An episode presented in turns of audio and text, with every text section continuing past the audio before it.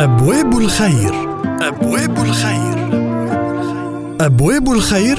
إعداد وتقديم أمينة بخريس النجار على الحياة فهم. بسم الله الرحمن الرحيم. سلام الله عليكم أيها المستمعون الكرام. عن عبد الله بن عمرو قال قال رسول الله صلى الله عليه وسلم الراحمون يرحمهم الرحمن.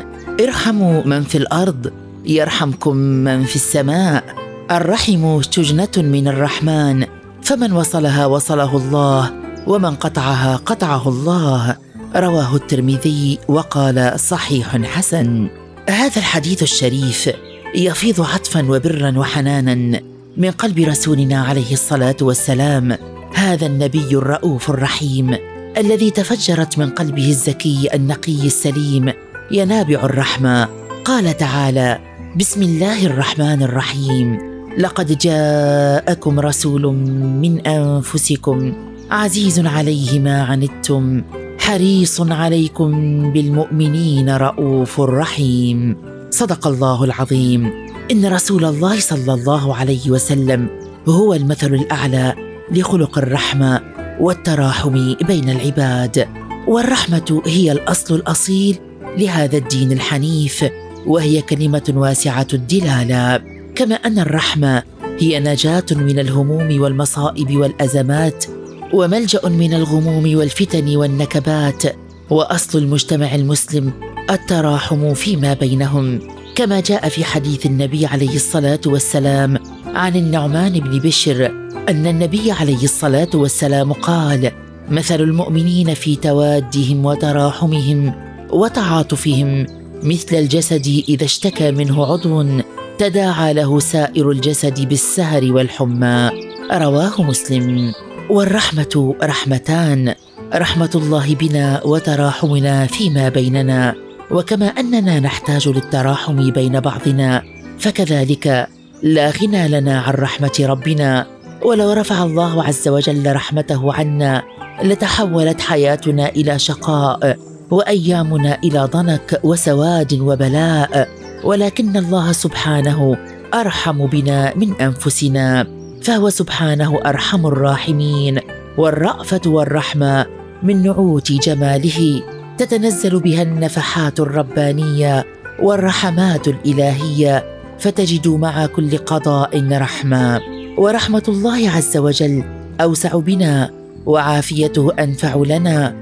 ولو آخذنا بذنوبنا لأهلكنا وهو سبحانه غير ظالم لنا ولكنه بعباده رؤوف رحيم.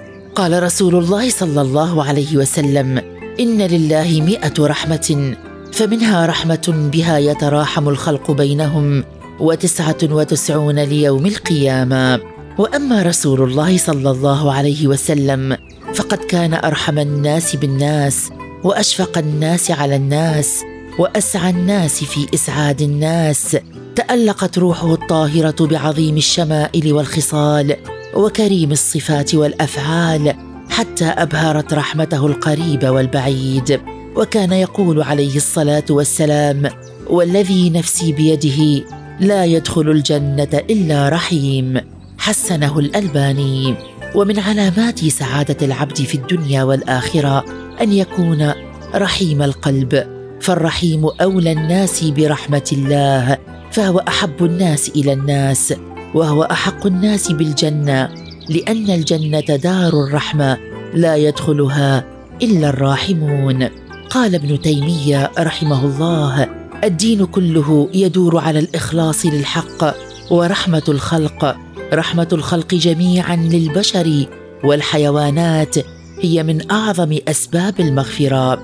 فقد غفر الله عز وجل لبغي سقت كلبا وغفر الله لرجل رأى كلبا يلهث من العطش فرق له فسقاه فشكر الله له فغفر له. قالوا يا رسول الله وإن لنا في البهائم لأجرا. فقال في كل ذات كبد رطبة أجر. رواه البخاري ومسلم. اللهم إنا نسألك بأنك أنت الله الأحد الصمد الذي لم يلد ولم يولد. ولم يكن له كفؤا أحد أن تنظر إلينا في ساعتنا هذه. فتنزل علينا رحمة من عندك وحنانا من لدنك تغنينا بها عن رحمة وحنان من سواك. أبواب الخير أبواب الخير أبواب الخير أعداد وتقديم أمينة بخريس النجار على الحياة فهم.